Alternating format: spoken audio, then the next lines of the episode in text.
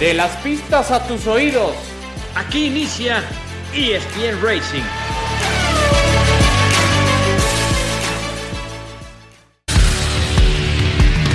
Hola, ¿qué tal? ¿Cómo están amigos? Qué gusto saludarles. Esto es ESPN Racing, el podcast. Aquí se habla del deporte motor, aquí se habla de automovilismo y hay esta semana mucho de qué hablar en este espacio. Y lo hacemos junto a Adal Franco, Alex Pombo, soy Javier Trejo Garay. Mi querido Adal Franco, ¿cómo estás? Qué gusto. ¿Qué pasa, Javier? ¿Cómo estás? Alex, siempre un gusto acompañarles. Saludos a todos los que nos hacen favor de escuchar en el podcast. Muy contento, muy emocionado y hasta diría se está haciendo una muy bonita costumbre esto de ver en el podio y hasta agrego ver ganar a Sergio Checo Pero Sigo con mucha emoción de escuchar el himno nacional mexicano. Ya lo platicaremos. Sí, por supuesto, porque es fue un fin de semana memorable. Memorable también para Alex Pombo, que además de ver ganar a Checo, ver también y, participar narrando la IndyCar en eh, Alabama este fin de semana, también se dio el tiempo de ver la Fórmula 1 y de correr en el rally de Chihuahua. Te fue bastante bien, mi querido Alex Pombo. ¿Cómo estás? Felicidades por ese tercer lugar. Gracias, eh, Javier. Un gusto a darle. Y la verdad, pues sí, yo no sé cómo le hice con el tiempo, pero lo importante es que como es de velocidad, había que andar rápido por todos lados para llegar y no llegar, estar tarde. Tú sabes que en el realismo la puntualidad es importante. Es vital. Eh, así que, pues muchas gracias. Es el tercer lugar en la categoría, así que un abrazo, abrazo y muy contento. No, qué, qué, gusto que Alice haya regresado a las pistas. Bueno, en este caso no fue pista, fue evidentemente en la terracería de Chihuahua, además con maravillosos paisajes en aquel estado mexicano. Mi querido Alex, pues empecemos contigo si te parece y a ver, eh, ya, la nota de, que ganó Checo Pérez ya no es noticia, porque todos lo supimos, todos nos enteramos, todos lo disfrutamos, como decía eh, pero Alex, a ver, ganando la de la manera que gana Checo, porque además tuvo un fin de semana redondo, gana la carrera sprint y gana la carrera principal. En la primera había largado en la posición 2, en la segunda había largado en la fila número 2, parrilla, en la parrilla número 3, es decir, en la posición número 3, en la fila 2, lo cual implica que tuvo un, eh, pues un salto hacia adelante, acaba consiguiendo sendas victorias. Dos victorias para Checo, dos para Verstappen, pero si me apuran un poco, la carrera sprint significa que ya ganó pues, dos carreras y media.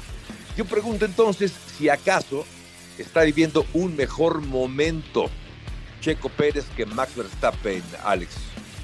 Mira, fíjate que eh, es muy interesante y yo creo que no que esté viviendo mejor momento, pero sí lo que hemos platicado está en el mejor momento de su carrera checo, es una, un piloto que ya tiene la madurez, ya tiene la experiencia y tiene el talento. Y como lo hemos mencionado aquí eh, con, contigo, Javier, con Nadal, eh, Checo ya se metió en la cabeza de Max Verstappen y eso va a ser muy importante porque Checo trae el momento, trae la confianza, trae el ánimo y lo habíamos dicho, dependía del equipo que le dieran los fierros y le están dando los fierros y ahí está la prueba.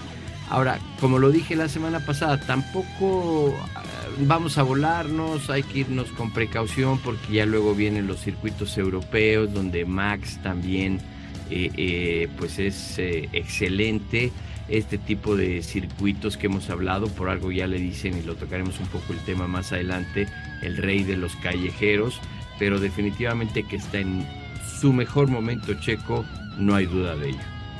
Y, ha llegado además en un momento ideal, más maduro, con más experiencia, en el mejor equipo, con el mejor auto y además con el mejor rival, ¿no? Que esto también acaba elevando el nivel, ya lo platicamos, de hecho hablamos la semana pasada justamente, y lo decías Alex, cómo, cómo elevaba el nivel, eh, la competitividad de los dos pilotos de Red Bull eleva el nivel de ambos para beneficio de este equipo austriaco.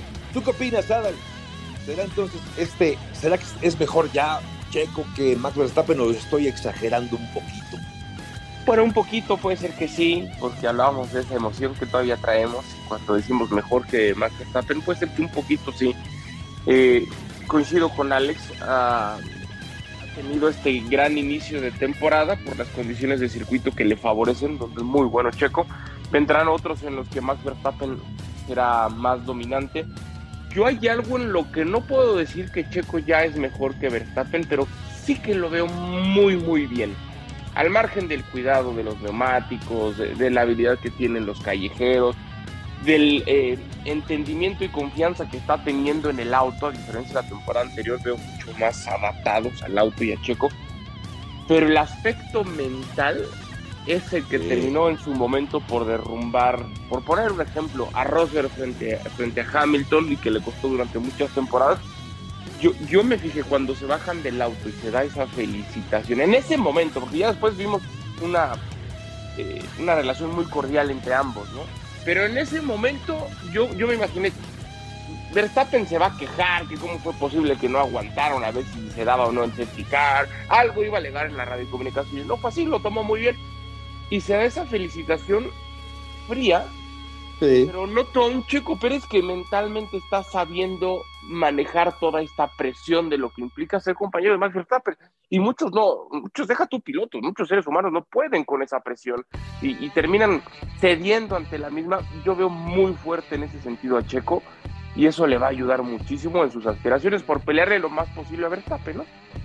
Y ahora que te escucho con eso, Adal, eh, este, esta felicitación fría, eh, obligada, pero fría, de Max Verstappen hacia Checo, eh, tengo la sensación de que también ya llegó el mensaje al propio Max Verstappen de que si quiere ganar, si quiere ganar su tercer título, tiene que superar también a Checo. Es decir, creo que sería bueno también hablar de, de lo que el equipo está haciendo al dejarlos correr, y eso es una buena noticia. Hoy Max Verstappen sabe que es el candidato número uno, pero creo que ya no tiene tan claro que va a recibir el apoyo al 100% de, del equipo, él en lo particular. Pero eh, hablando, los dos ya manejaron hace un momento el, tema de, de, que ha ganado Checo una carrera más en un circuito callejero y lo que representa para, para él, que se ha convertido, como lo decían ustedes, en el rey de las, de las calles. Yo por eso te pregunto, Adal, ya que estoy contigo, entonces, a ver, eh, ¿cuál es la clave? ¿Por qué Checo ¿Por qué crees tú que Checo es tan bueno en este tipo de, circuitos urbanos, Adal? Checo tiene una, precisión en este tipo de trazados. En, cualquier carrera, y esa frase me gusta mucho, la de no poner una rueda mal. Pero Checo es muy regular, es muy consistente, no le tiene miedo a los muros, cuida mucho el auto en todo sentido, no nada más el tema de los neumáticos y la estrategia, sino que sabe cuándo puede ir a fondo, cuándo quizá no tanto, pero es muy preciso y muy consistente vuelta a vuelta, como también lo es Max Verstappen. Pero, pero esta, esta situación que está teniendo Checo es, fabulosa. Quiero, y, creo que estamos obligados a mencionar la situación por la cual termina ganando Checo y bajo ninguna razón le quiero quitar méritos. Si, si, Max Verstappen no se ve favores, no se ve perjudicado por haber ingresado en bandera amarilla y y antes de que estuviera safety car, quizá no estaríamos teniendo esta conversación. Otra cosa es que después Checo se le escapó a Verstappen. En realidad Verstappen nunca estuvo, ni siquiera creo, en zona de, de DRS en algún momento. Sí, nunca. Seguía Checo Pérez, nunca. Eso te habla de, del muy buen ritmo que tenía Checo, insisto, en este difícil trazado, ¿no? Entonces yo le doy mérito a Checo porque no puso una rueda mal, como digo, porque aprovechó la situación de, de safety car para ingresar a los boxes. Buen trabajo de su equipo y después se fugó, se, le escapó a Max Verstappen, eso es tremendo. Insisto, sí hay que poner en la plática eso de le, jugó mal, le perjudicó la mala suerte ahora a Max Verstappen, no de Checo, ¿no? Adal, ¿cuántas veces también, por lo menos recuerdo par de veces que le ha jugado mala suerte a, Checo? y la verdad, ese comentario de Christian Horner de de, ah, bueno, tuvo suerte. Sí, sí, estoy de acuerdo y contigo también, pero como tú bien lo dices, él supo manejar la carrera, supo manejar y la distancia que puso, el ritmo que traía. Y, y un amigo me acuerdo que decía, ay, todo el mundo te dice, qué suerte tuviste. Sí, pero estaba preparado cuando la suerte me llegó y, creo que fue lo que le pasó a Checo. Ok, tuvo suerte, pero Checo estaba preparado para afrontar ese primer lugar, para separarse, para poner buen ritmo y, pues eh, creo que lo bonito es que el campeonato se está poniendo muy interesante.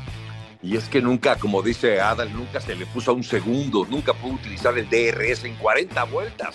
Pues es el mérito de Checo. Sí es cierto, un poco de fortuna, eh, eh, con lo que pasó por el Septicar, pero él hizo lo que tenía que hacer extraordinariamente bien. Eh, de hecho, terminó como el piloto del día, ya reconocido incluso también por la prensa europea, que es dura, que es difícil, particularmente con, con Checo. Así que bueno, creo que ahí no hay, no hay ningún argumento, ¿sí? Y ha pasado al revés. Y de hecho, yo me pregunto, ¿qué habría ocurrido en México, particularmente, si hubiera sido al revés? Si Checo hubiera perdido el primer lugar en la carrera porque le llamaron a los boxes y Max Verstappen. Qué bueno que lo dice. Estaríamos, la verdad, México estaríamos desgarrándonos las vestiduras y diríamos, qué claro, otra vez el complot en contra del mexicano, porque es morenito, porque es de Guadalajara, no lo sé, pero bueno, afortunadamente eh, no está esa la discusión ahora, pero solamente lo recordaba por, por esta situación que, que en carreras, en las carreras, así son las carreras Así se presentan estos imponderables con los que hay que saber competir. Ahora, eh, eh, eh, Alex, ¿tú por qué crees que sea tan bueno? Entonces, Checo, escuchaba una teoría tuya que me gustó muchísimo, la vi en la, en la página de, de ESPN y me gustaría que la compartieras con nuestros amigos de ESPN Racing. Mira, es curioso porque como uno como niño, como cuando vas a la escuela, empiezas a desarrollar ciertas habilidades, a lo mejor en física, en matemáticas, en geografía, te gusta una, no te gusta la otra. Y fíjate que con Checo, porque junto con mi hermano, cubríamos un campeonato eh, de go-karts, pero este campeonato era muy peculiar. Para poderlo llevar a todos lados, se organizaba y en la mayoría de las carreras se hacía una pista en los estacionamientos de centros comerciales. Entonces imagínate el pavimento que había, la suciedad que había, eh, y Checo tenía 11, 12 años, estaba chiquitito.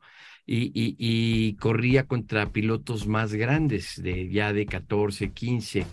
Aparte de que su go-kart no pesaba, lo veías, te juro, como un chicharo en una lata arriba del go-kart, brincando para todos lados y controlando el, kart cruzado, lo enderezaba, lo llevaba peleando por el primero, segundo, siempre. Inclusive nosotros tenemos ahí por ahí en el stock de pues ya de tantos años, imagínate estar grabando una imagen donde exactamente en la frenada eh, para entrar, digamos, arrancaba, eh, eh, tenía la recta principal que era cortita, luego exactamente en el punto de frenada a una curva a la izquierda había una ondulación y ahí Checo eh, se le movía demasiado el kart, inclusive le pega a otro piloto y, lo pasa por el primer lugar. Entonces yo siento, y, basándonos en eso, que tiene, vas desarrollando esa habilidad de control, lo que decía Adal ahorita también.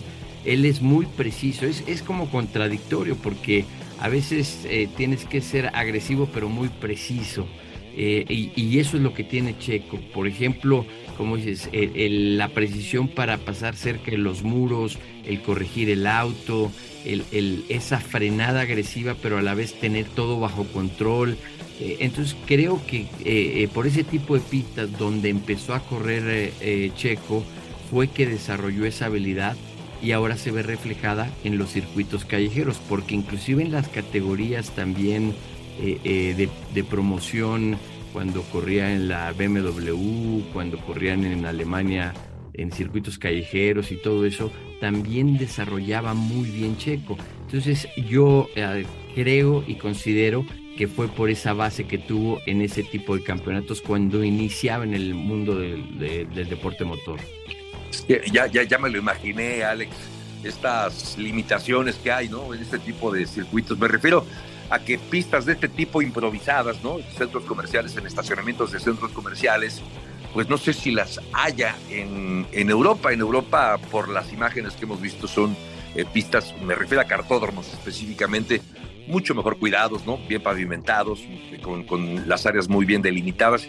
Y en México, incluso los cartódromos que hay, no todos son perfectos. De hecho, no sé si, hay, si existe alguno perfecto, pero de los que yo conocí, pues algunos tenían sus, sus, retos porque incluso no estaban bien bacheados, tenían algunas ondulaciones y creo que todas estas estos retos que tiene que afrontar un piloto eh, con este tipo de, circunstancias, pues como dice Alex, creo que acaban ayudando, ¿no? A desarrollar un extra para adaptarse a las circunstancias. Y bueno, creo que ahí está entonces la ventaja muy clara de, de, Checo en este tipo de circuitos. Que, Javier, perdón, rápidamente, te voy a poner un ejemplo en, primera persona, disculpen que ahorita en primera persona. por favor. Pasó, mira, en, en, una de las etapas, obviamente el clima en Chihuahua pues es drástico, hace frío, hace calor y las carreteras hay en algunas partes donde pues el pavimento sí es difícil. Obviamente estuvimos en la sierra, allí en el Chihuahua Express y, y, y eh, había curvas donde yo entraba y de repente te botaba la parte de atrás del auto porque la ondulación, el pavimento estaba para llorar. Entonces yo le decía a mi navegante, ahí por ejemplo rozabas ligeramente el freno, acomodabas el auto, acelerabas y salías. Entonces es esa sensibilidad que tienes que tener, que parezca natural de algunos pilotos, no, no se tiene. Entonces yo pongo ese ejemplo porque es lo mismo, a lo mejor eh, eh, se desarrolla esa característica desde que corres de niño, como tú dices, en las categorías, en los eh, cartódromos que a veces no eran los ideales. Sí, sí, sí, es cierto. Por eso decía también Alan Prost, cuando se refería a los pilotos de los rallies, decía, esos son realmente pilotos, nosotros a su lado somos, solo somos simples conductores, decía Alan Prost reconociendo el trabajo de un, de un piloto de rallies. Oye, a ver, pero bueno, viene Miami, ya pensemos en lo que viene, la quinta carrera, no hay quinto malo y otra vez es un circuito urbano. Bueno, es un circuito urbano diferente, no son estrictamente calles, pero es un circuito de este tipo. Me refiero a como los eh, cartódromos improvisados que había en los estacionamientos de centros comerciales. Eh, este entonces ya ponemos como candidato para esta carrera, Alex, a, Checo para ganar también aquí en Miami. Mira, como me funcionó la estrategia que dije la semana pasada que quería ser cauteloso, voy a ser cauteloso porque quiero que se lleve la victoria, porque este tipo de circuito se le da. Por eso voy a ser cauteloso, pero sí, definitivamente Checo tiene una gran posibilidad de volver a pelear por la victoria. Creo que vamos a ver un Max Verstappen más aguerrido porque como decía Dal, le dolió mucho aunque fue, trató de ser eh, pues ecuánime Max Verstappen, creo que va a regresar más duro. Eh, Ferrari se ve que, también está dando pasos hacia adelante. Y, y, pues aunque también el equipo Aston Martin no fue su fin de semana, pero yo creo que se va a poner muy interesante. Y sí, sí le doy a, Checo eh, gran posibilidad de volver a estar en el podio entre primero y segundo. Pero si no es Checo Adal, si no es Verstappen, no sé si Ferrari con lo que exhibió en Bakú, no sé si fueron las características del circuito las que ayudaron a, a, Ferrari que dio un pasito hacia adelante, al menos eso parece, porque incluso ya subió al podio. Charles Leclerc ya ganó la pole, de hecho obtuvo la pole en la, en la sprint y en la principal. No sé si, si Aston Martin, eh, puede ser Checo el favorito entonces aquí o, o ya ponemos a los Ferrari que que, dejaron una buena sensación el pasado fin de semana. Estaba viendo una, imagen en redes sociales, entiendo que era de un fragmentito nada más de, de, la carrera, pero la diferencia que, establecían, que me pareció demasiado, tú Javier y Alex me podrán ayudar mucho más, pero que la, la diferencia que había entre Red Bull y Ferrari era de 30 kilómetros por hora. Me pareció demasiado, pero pero bueno, ya lo decía Max Verstappen, tenemos un cohete, ¿no? Literalmente es un cohete. Yo, yo creo que ojalá siga esta pelea tan cerrada entre Checo y Verstappen, porque yo creo que no va a haber, no va a haber un tercero, ni Alonso, ni Leclerc, ni ese pasito que da al frente de Ferrari, ese pasito que aparentemente da hacia atrás. Dices bien por las condiciones del circuito Aston Martin. Yo no veo otro ganador este, este fin de semana en Miami, ¿eh? Si no es Checo, es Verstappen, si no tendría que pasar algo muy extraño como para que veamos otro ganador. En serio, yo no, yo no veo, ojalá sí lo exista, ¿eh? y lo digo como mexicano que quiero que gane Checo, pero yo no veo, yo no veo realmente competencia. Quizá conforme vaya evolucionando la temporada y vengan esas mejoras en los autos, se acerque un poco más Ferrari, se acerque un poco más Aston Martin. Yo sí veo hoy un, un Red Bull imparable, ya sea el de Checo o el de Max, imparable Así que en este fin de semana veo a cualquiera de los dos. Si hay que apostar por uno, me encantaría Checo. Creo que el dolor en Max es tan grande que va a terminar ganando. Pero, pero no veo cómo otro pueda sorprender en, Miami. ¿eh? Sí, sí, A mí, a mí, perdón que los interrumpa, eh, voy a poner también a Aston Martin y Alonso. Yo sé que están teniendo inconsistencias, están buscando encontrar, pero por el tipo de trazado de Miami, que tienes una zona muy cerrada, sinuosa, trabada, como se, se marca a veces ya en los términos automovilísticos, porque tienes, por ejemplo, de la salida de la 7 hasta la frenada de la curva 11, es mucha fluidez, es mucha velocidad pero después tienes esa zona cerrada, sinuosa, de la 11 a la 16 de, de, las curvas, donde necesitas mucha carga aerodinámica y salir muy bien de la curva 16 donde tienes que acelerar eh, la aceleración porque es una recta muy larga y de ahí necesitas ala para poder tener una frenada fuerte en la 17 y que sea estable. Entonces ahí va a ser lo interesante, esa combinación técnica de decidir, ok, quiero andar muy rápido, pero voy a ser inestable en las curvas cerradas o en la frenada de la 17. Y ahí es lo interesante y es donde hay que enfocarnos a lo mejor eh, en las prácticas, en lo que qué van a hacer los equipos, donde es el punto interesante de este circuito. Y, y, ya parte con la información del año pasado, ¿no? Es la segunda vez que se corte Miami, aunque no necesariamente el setting del auto tendrá que ser igual que el año pasado, porque no hay ninguna carrera igual a otra. Pero bueno, eh, yo no sé, yo quisiera poner el acento antes de pasar a hablar también de, de, de la IndyCar en lo que hace Red Bull. No sé qué opinen ustedes, Alex, Adal porque a mí me gusta lo que, lo que vi este fin de semana. Evidentemente gana Checo la sprint y gana la principal y eso creo que es, satisfactorio, al menos para nosotros en México, la gran mayoría al menos en México. Pero eh, me pareció también interesante que Red Bull haya dejado correr, que no haya habido eh, instrucciones de reducir el ritmo de carrera, porque tener más de 20 segundos de, por delante de Charles Leclerc y que los hayan dejado correr eh, Alex, con el riesgo que representaba estar corriendo en un circuito estrecho, en un circuito donde las paredes estaban rozando los neumáticos o los neumáticos rozaban las paredes, con todo y todo, Red Bull los dejó correr y eso a mí, Alex, me deja una buena sensación. ¿Por qué?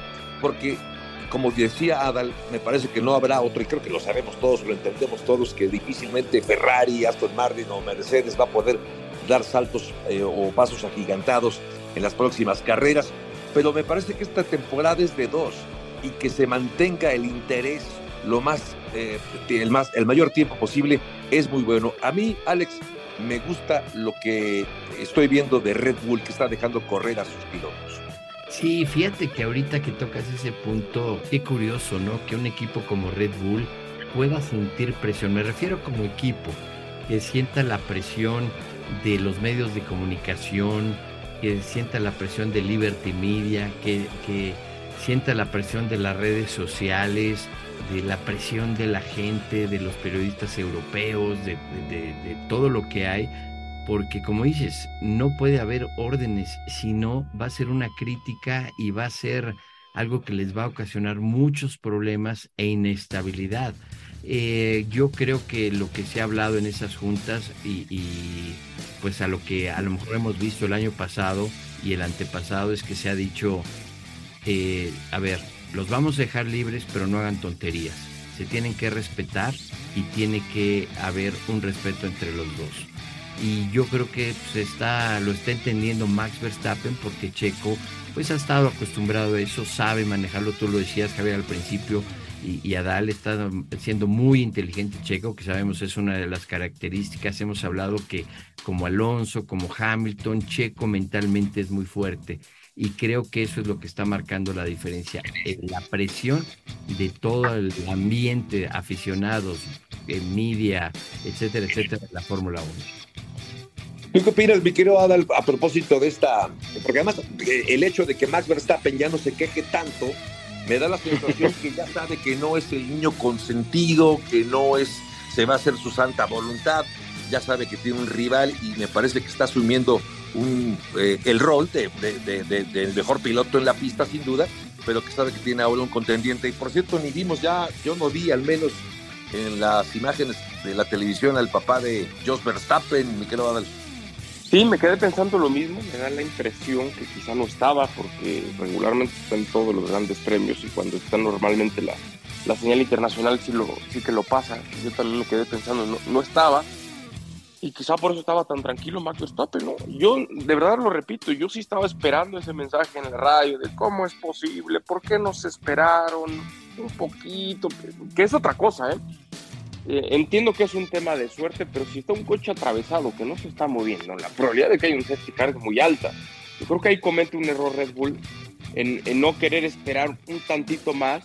Quizás estaba ya cerca de la zona de entrada a pits Max Verstappen, que ya necesitaba detenerse eh, ese es otro tema, pero quizá ahí quisieron actuar demasiado rápido y, no pensaron que la probabilidad de safety era, era muy alta. Y lo toma muy bien Max Verstappen en, esa comunicación con el radio, diciendo, bueno, sí, está bien, esta hora no tuvimos suerte, tranquilo. Pero en lo que no estoy de acuerdo contigo, Javier, donde dices, quizá ya sabe que no es el consentido. Yo creo que lo da por hecho, lo da por sentado, eso no ha cambiado él en su cabeza, en la cabeza de su padre, sigue empezando que son el piloto número uno, que en realidad creo que lo son, ¿no? O sea, y, lo tendrían que seguir siendo, lo cual le da todavía mucho más mérito a lo que está haciendo Checo Pérez. Esta rivalidad, que creo que va a acabar mal, y yo, en serio lo veo, lo veo, es, es el principio de historias que hemos tenido muchísimas en Fórmula 1, evidentemente la más reciente, la más fresca que tenemos la de Rosberg y Hamilton, yo veo que esto va a acabar muy mal, porque Checo está siendo más que nunca una amenaza latente para Max Verstappen. No sé si le alcance, ojalá que sí, pero yo creo que esto va a acabar muy mal. Pero por ahora Max Verstappen lo entendió muy bien, ¿no? Pues suerte, le tocó a Checo, lo ganó, ya está, pero él sabe del riesgo, el peligro que está implicando en eso Checo Pérez, así que creo que sí tiene muchas posibilidades Checo eh, celebro que los dejen correr, pero yo, yo insisto, sigo pensando que en la cabeza de Max él es el uno y, deseará siempre seguir siendo el uno. Sí, sí, sí, puede ser, tienes, toda la razón. Yo te voy a decir, tanto, tanto así como muy mal, eh, yo creo que te voy a decir, Adal, ahí difiere un poco, eh, porque Checo es inteligente, Checo sabe manejar, y, y, yo te acuerdas, ¿se acuerdan que les comenté una ocasión que me tuve la fortuna de entrevistar a, Nico Rosberg y hablaba con él y comentábamos ya fuera de cámara y, le decía, le digo, Nico, es que tú eres igual de rápido que Hamilton. Y, le digo, creo que lo único que tú tienes que es creértelo y psicológicamente eh, pues tienes que ser más fuerte. Y me decía, sí. Dice, en eso estoy trabajando, ya estoy con un psicólogo deportivo, me está ayudando y fue cuando quedó campeón. Y en ese aspecto es lo que yo te decía, Checo sabe manejar las cosas, sabe que, creo que en qué momento expresarse. O, eh, muchas también situaciones son muy diferentes de las que vemos afuera a lo que se maneja internamente en el equipo. Y, y, sí, creo que eh, puede terminar mal, pero al final, así como lo de Nico Rosberg y Lewis Hamilton, a lo mejor sería exageración. ¿Sabes? Tuvimos Alan Prost y Senna, eh, pues tampoco no creo que sea porque ya el automovilismo moderno tampoco se presta para esas situaciones. Ahí lo que hemos platicado, Checo en un momento podría terminar perjudicado, pero por eso te digo que creo que ese tan mal no vaya a ser. ¿Sabes por qué lo digo? Porque, y, tiene toda la razón Checo, cuando dice, no podemos permitir que nos vuelva a pasar lo de Australia porque seríamos líderes del campeonato. La temporada anterior, aunque Checo tuvo buenos pasajes, y también lo dijo que quería competir por el campeonato y demás, en realidad nunca estuvo en una posición donde verdaderamente pudiera aspirar al título. Es la realidad. Sé que le va a incomodar mi comentario a Checo, a su equipo, pero nunca estuvo en una posición donde realmente podríamos decir era un riesgo. Hoy, no digo que lo vaya a hacer, Hoy me da esa sensación que sí lo está. Hoy sí Checo, una cosa es que lo quiera, otra cosa que lo pueda conseguir. Me refiero a ser campeón.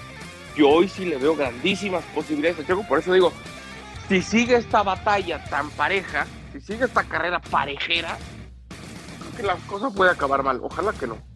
Sí, sí, puede ser, puede ser. Oigan, ya para no extendernos más, y tenemos tiempo, todavía un poco de tiempo para hablar de la IndyCar eh, y hablar de esta cuarta ronda de este, de este campeonato, donde estuviste, mi querido Alex Pombo, como ya es tradicional en, la, en, el análisis de esta carrera, el, el, el Barber en Alabama, donde finalmente se acaba llevando la victoria Scott McLaughlin. Y la verdad de las cosas es que eh, eh, anduvo bien, estuvo peleando la punta, incluso en el arranque de la competencia, el Pato Ward y al final acaba entonces en una cuarta posición. Pero bueno, ¿cuál es el análisis así de bote pronto que te ha dejado esta cuarta ronda de la IndyCar, Alex? Pues mira, sigue siendo muy competitiva, obviamente sabemos, es otro formato muy diferente que me lo pregunta mucho la gente nueva del automovilismo, eh, eh, pero al final que tenemos cuatro equipos, un equipo de Andretti que se está viendo fuerte, el equipo Penske que, también está siendo sólido, Ganassi y claro, donde está el pato, el equipo Arrows McLaren. Ahora, eh, pues lo que también es muy interesante dentro de indicar son las estrategias. Scott McLaughlin se lleva la victoria realmente por manejar una estrategia de tres paradas que se apostó el equipo Penske a hacer las tres paradas y al final por eso Will Power también termina en esa tercera posición. Ahora, Pato, algo que me gustó y lo platicamos de la semana pasada, y se criticó a lo mejor la agresividad en Long Beach, en, los medios, en las redes sociales, que le faltaba madurez. Creo que aquí en esta ocasión se dio cuenta, fue agresivo al principio, en el, arranque de la carrera fue muy agresivo, eh, eh, pero se ve que no, no le funcionó. Después, cuando viene el cambio a los neumáticos duros que hemos venido platicando, por alguna razón no le asientan bien, pero al final son los que también eh, duran más. Eh, pero no le dan esa velocidad, ese punch extra a, su auto.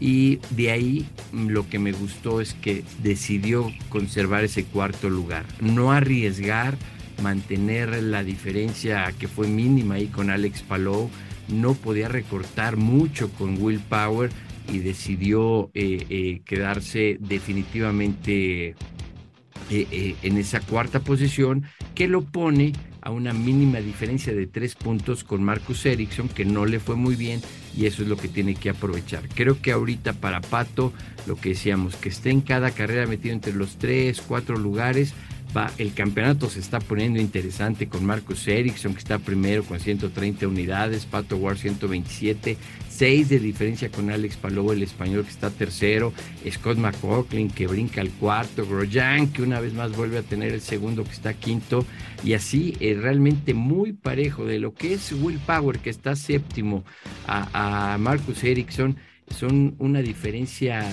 de 26 puntos y una carrera pues te paga bastante bien aquí en la serie indicar con eh, eh, así que viene Indianápolis el próximo mes. Bueno no este mes ya estamos de mayo. Me refiero al circuito primero. dos semanas no en dos semanas el circuito de Indianápolis y luego las 500 millas. Así que consistencia es lo que vamos a seguir insistiendo y escuchando todo eh, por parte de, del Pato World. Y es que eh, ha habido cuatro ganadores distintos en la IndyCar, ninguno ha repetido.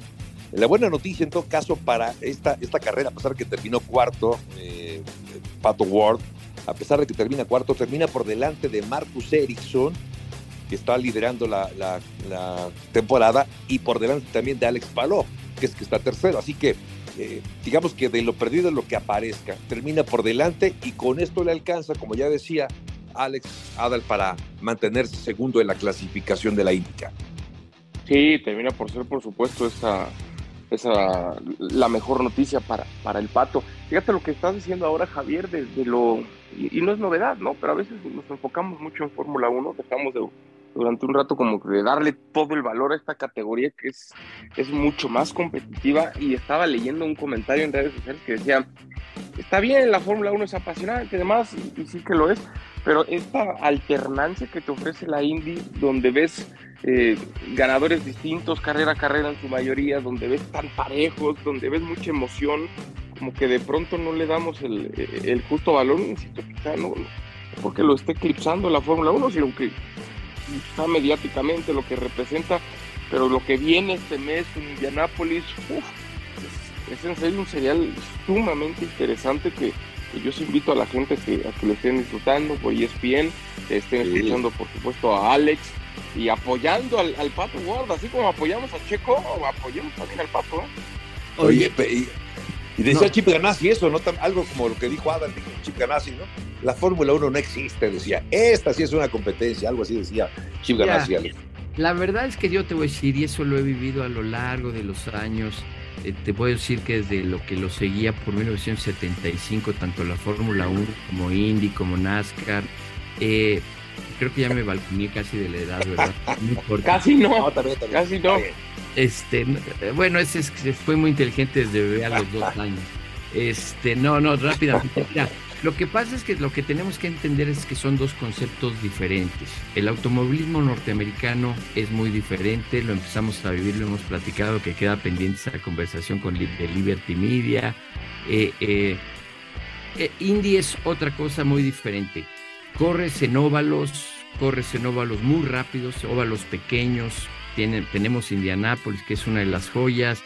Tiene circuitos callejeros, tiene circuitos permanentes y como ingeniero, como piloto, como equipo, la adaptación de cada carrera es muy interesante. Y, vieron algunos de ustedes, han de haber visto Texas en un óvalo a 365 kilómetros por hora. Sí, no, no, no, no, Así como iban a milímetros del muro ahora en Bakú, van a milímetros del muro de concreto del lado derecho y del lado izquierdo, mm, yo creo que dos milímetros, porque a veces ponen la llanta delantera izquierda entre el auto que traes como rival y la verdad se llegan a tocar. Y estamos hablando de 365, 350 velocidad sostenida, no promedio. Y fíjate que ahorita rápidamente quiero tocar este punto que es de lo que me pregunta la gente, que me dicen, oye, es que cuál es la diferencia entre Fórmula 1? El Fórmula 1 es eh, muy rápido, es el más rápido. Le digo, no, en velocidad tope el Fórmula Indy es más rápido. Eh, por ejemplo, en Indianápolis, al final de la recta estás llegando eh, arriba de los 380 kilómetros por hora. Eh, un Fórmula 1 no te desarrolla los 380. La diferencia, por ejemplo, es que en Fórmula 1 tú desarrollas tu auto, tú desarrollas tu monocasco, tú desarrollas tu diseño. En, en Indy es un auto igual y son dos marcas de motores, Honda y Chevrolet. Ahora, eh, eh, otro de los puntos también importantes es lo que yo les decía, de los circuitos, de toda la cantidad y calidad de circuitos que tienes. Eh, por ejemplo, otra de las diferencias en el auto es que el Fórmula 1 acelera y desacelera más rápido que el Indy. No velocidad tope, sino acelera y frena más rápido el Fórmula 1 mientras el Indy a lo mejor toma un poco más de tiempo en frenar y un poco más de tiempo en acelerar. Son características diferentes de motores, pero no dejan de ser espectaculares las dos categorías y como digo, no es compararlas, sino ver dos tipos de automovilismo diferentes o lo que hablábamos y, de lo que eh, decías hace un momento, Javier, de los realistas. Los realistas es impresionante. Yo te lo digo, quedé impresionado ahorita en el Chihuahua Express de cómo van en una curva cerradísima y al máximo y una barranca de 300 metros a, la derecha y pasan mordiendo, la mitad de la llanta pasa al aire.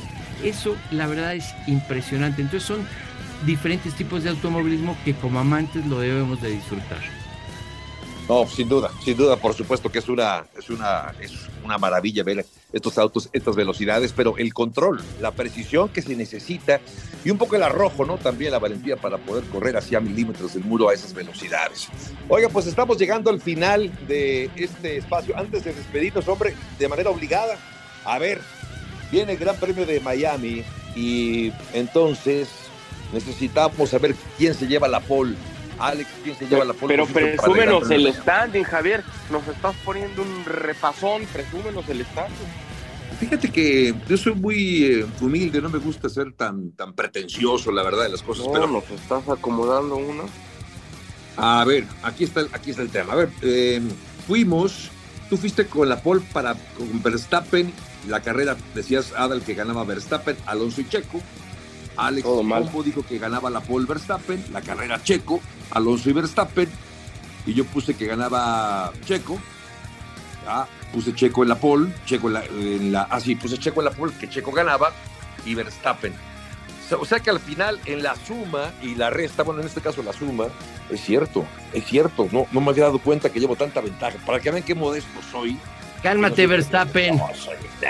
105 puntos de un servidor contra 65 de Adal, 35 de Alex Pombo. Wow, me sentí como Red, me sentí como, como Luis Hamilton en sus mejores épocas. Así. es verdad. Con esa ventaja. es verdad. Yo me siento, como, yo me siento como Latifi. Exacto, ándale, como Nicolás Latifi, que se le extraña en la pista porque provocaba muchas banderas amarillas y eso daba opciones para que se rearrancaran las carreras y se volvieran más interesantes, ¿no? Oiga, pero bueno, a ver, pole position, ¿quién se la lleva, Alex? Mira, como le di suerte a Checo en la pasada, me voy con Verstappen. Ok, Verstappen la pole, ¿tú, Adal? La pole para Checo. Ok, yo voy con Charles Leclerc, ya me gustó, ya, dos pole seguidas, me parece que Charles Leclerc se va a llevar la pole este fin de semana, aunque no le va a salir para nada, porque siempre tiene buenos sábados y luego son desastrosos los domingos para Ferrari. Ok, entonces el podio, ¿cómo queda, Alex? Me voy a ir con Verstappen, Checo y Leclerc. Verstappen, Checo y Leclerc. Ok, ¿tú, Adal? Verstappen gana, Checo segundo. Leclerc, le voy a copiar a Alex. Gracias. Te debo, te debo una cena. Pues es que yo estoy tentado a hacer lo mismo, porque no me imagino, y como decía Adal, no me imagino, Adal decía, no, no me imagino quién pueda ser campeón en, en, eh, o ganar una carrera que no sea Red Bull. Pues sí, es que no, estoy con, con, de acuerdo con ustedes, no veo a algún otro equipo ganando eh, este fin de semana, a menos que Oye, ocurriera un lo desastre. único que sí les advierto, no lleven su traje de baño y se vayan a aventar allá al concreto. lo que pasado, ¿eh? Sí, que- sí, sí, sí. Sí, porque es, eh, es, es de Amentis, esas alberquitas que hay ahí en, las, en, en el circuito este. A ver, pues yo Que me ya quedo iba a estar la adecuación en el estadio, ¿no? Ahora ya iban a ser dentro del estadio. Ah, sí, iban a hacer ahí el, como las dinámicas eh, el- el- sí, correcto, y todo el Pado Club y demás, ¿no? Exacto. No, ¿sabe qué? Déjeme corregir mi pronóstico de la carrera, porque si no va a estar muy aburrido que estemos igual A ver. tres. Sí, Voy a quedar sí. entonces y gana Checo, porque es un grito callejero. Gana Coge a Checo, Norris o algo así. Verstappen segundo. Y, Alonso, pon y Alonso. Alonso. Y Alonso tercero, sí. Eso, Javier. Y, y Leclerc va a tener un terrible domingo. Van a Oh. estar odiando allá en Balané, lo van a estar odiando por este comentario. No te, di- no te digo que la boca se te haga chicharrón porque te quiero, mi querido Javier. Gracias, yo también, yo también. Oiga, pues llegamos al final de ESPN Racing, agradeciendo el favor de su atención en nombre de todo este equipo, muchas gracias. Junto con Adal Franco, Alex Pombo, soy Javier Trajogaray, producción, por cierto, Alex Nava. Pásela bien, gracias. Y hasta la próxima en ESPN Racing, el podcast.